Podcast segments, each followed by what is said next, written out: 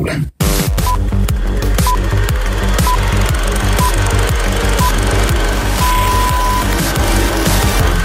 Sin señas particulares es una película mexicana del año 2020 dirigida por Fernanda Valadez. Esta es su primera película, su primer largometraje, pues ya antes había realizado un cortometraje para el Centro de Capacitación Cinematográfica, el CCC, llamado 400 maletas y que me parece inspira a lo que sería esta su ópera prima.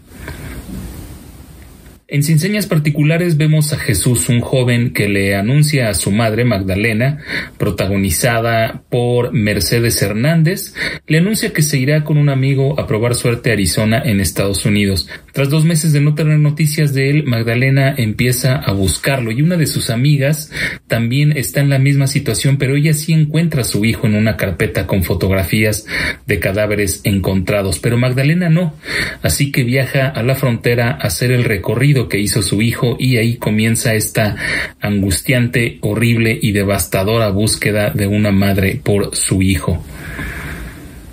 Las autoridades incluso intentan persuadirla para que ya dé por muerto a su hijo, pero ella resiste, por supuesto, el amor de una madre, resiste a querer encontrarlo. Y en ese camino Magdalena conoce a Miguel, un joven que ha sido deportado de los Estados Unidos, y en esa búsqueda por reencontrarse también él con su familia, él, él regresa para buscar a su madre, pero pues ya no encuentra a nadie.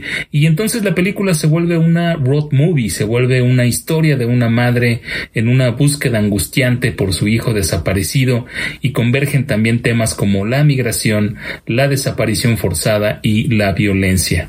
Y entonces la película se vuelve como en un tema recurrente, que es estos temas de desaparición en México, estos temas de la búsqueda de una madre por su hijo, se vuelve un tema recurrente y se corre el riesgo de que a la gente ya no le importe tanto porque es un tema ya como convencional en el cine mexicano. Sin embargo, uno de los aciertos de Fernanda Valadez es contarlo de una manera un tanto fantástica y un tanto eh, documental, lo que la vuelve una película brillante. Es decir, la película tiene asomos de cine documental porque hay planos que hablan por sí solos.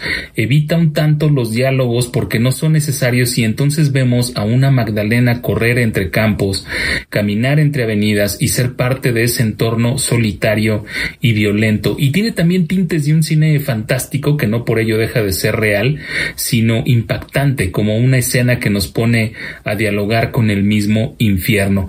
Y desde luego se ve aquí un trabajo de investigación eh, importante entre la directora Fernanda Valadez y la guionista Astrid Rondero. Se llama Sin señas particulares, sin duda una tremenda película, de las mejores películas, me atrevería a decir, de los años recientes, que llega este fin de semana a carteleras comerciales y también estará disponible en la Cineteca Nacional. Es una película recomendable sin duda para que la tengan en cuenta, no puede pasar desapercibida. lo único quiero encontrar.